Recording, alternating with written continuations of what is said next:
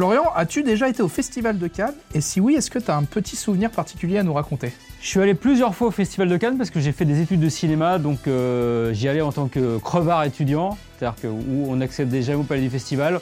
De temps en temps, on grattait une pauvre invitation pour aller à la quinzaine des réalisateurs, ce qui m'a permis d'ailleurs de découvrir le premier film de Spike Lee, euh, Nola Darling à l'époque, donc j'étais tout content. Ouais, je suis un nouveau euh, metteur en scène américain, euh, vraiment super. Voilà.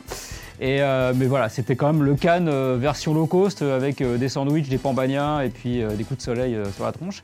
Et après, j'y suis retourné pour le boulot quelques années plus tard.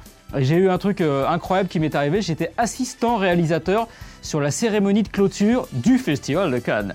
C'est-à-dire qu'il m'est arrivé un truc dingue, c'est que le dimanche, juste avant la cérémonie de clôture, l'après-midi, pour pouvoir préparer l'émission, donc les synthés avec les noms des vainqueurs, les photos, etc., j'étais allé dans le bureau de Gilles Jacob en catimini, genre agent secret, et il m'avait donné le palmarès du Festival de Cannes.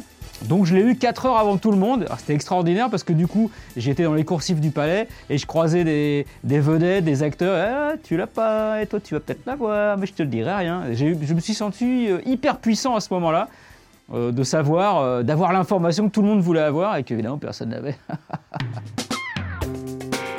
Quel est le rôle dans lequel tu te serais vu au cinéma? Je me serais bien vu dans le rôle de Jean-Claude Duss, alors dans Les Bronzés ou dans Les Bronzés euh, font du ski, peu importe, parce que finalement, euh, Jean-Claude Duss, c'est un peu le résumé de, euh, de ma vie sentimentale. Et le, ce qui ne va pas, c'est le planter de bâton, c'est un peu le résumé de ma, de ma vie sexuelle. Donc euh, ça, ça colle. Florian, on spécule beaucoup sur le prochain interprète de James Bond. Quelle grosse tête pourrait jouer l'agent 007 Pour jouer James Bond 007, je verrais bien euh, Jean-Phi. Ben, D'abord parce qu'il pourrait faire James Bond. Il pourrait faire également une James Bond girl. Et puis je sais que chez lui, il a beaucoup de, de gadgets. Alors euh, bon, ils sont, euh, ils sont sous son lit essentiellement, mais c'est quand même des gadgets.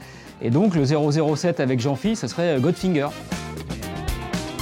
Avec quel comédien ou comédienne tu pourrais tourner une scène d'amour torride et avec quelle grosse tête tu pourrais tourner cette scène? Alors une scène d'amour torride, je pourrais en tourner une avec euh, Scarlett Johansson. D'ailleurs, j'en ai déjà tourné une petite. Je peux vous montrer sur mon portable.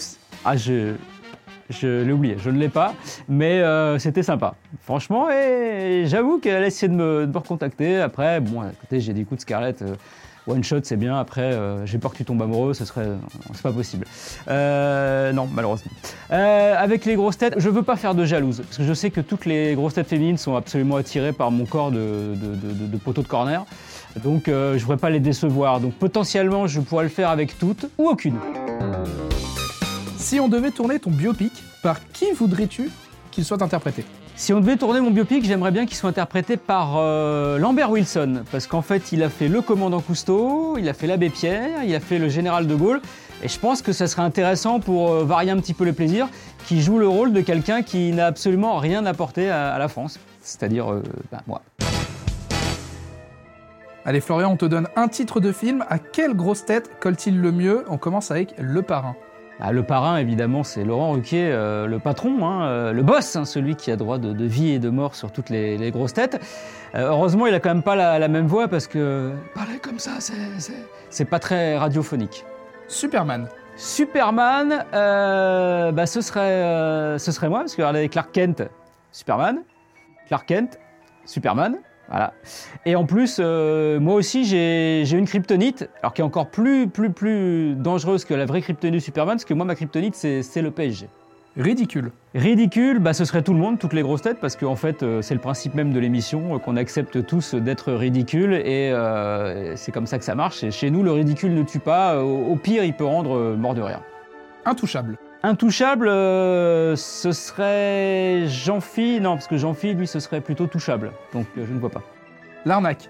L'arnaque, euh, bah, évidemment, ce serait Stéphane Plaza. Alors je dis pas ça parce qu'il a agent immobilier, non, je dis ça parce qu'en fait, il est, il, est, il est évidemment pas aussi con qu'il qu'il en a l'air, même s'il est quand même un petit peu, parce qu'il a beau être bon comédien, bon voilà, on peut pas tout cacher. E.T. l'extraterrestre. E.T. l'extraterrestre, ce serait Johan Ryu. Et à mon avis, euh, s'il vient d'une autre planète, ils sont pas pressés qu'il téléphone maison pour, euh, pour revenir là-bas. Et Shrek. Bah, Shrek, évidemment, ce serait ce, ce bon, euh, ce bon Bernard, ma bille. Euh, même si le vert, je suis pas sûr que c'est ce qui, ce qui consomme le plus, hein, niveau légumes. Et évidemment, pour faire sa Fiona, Ziz du panier.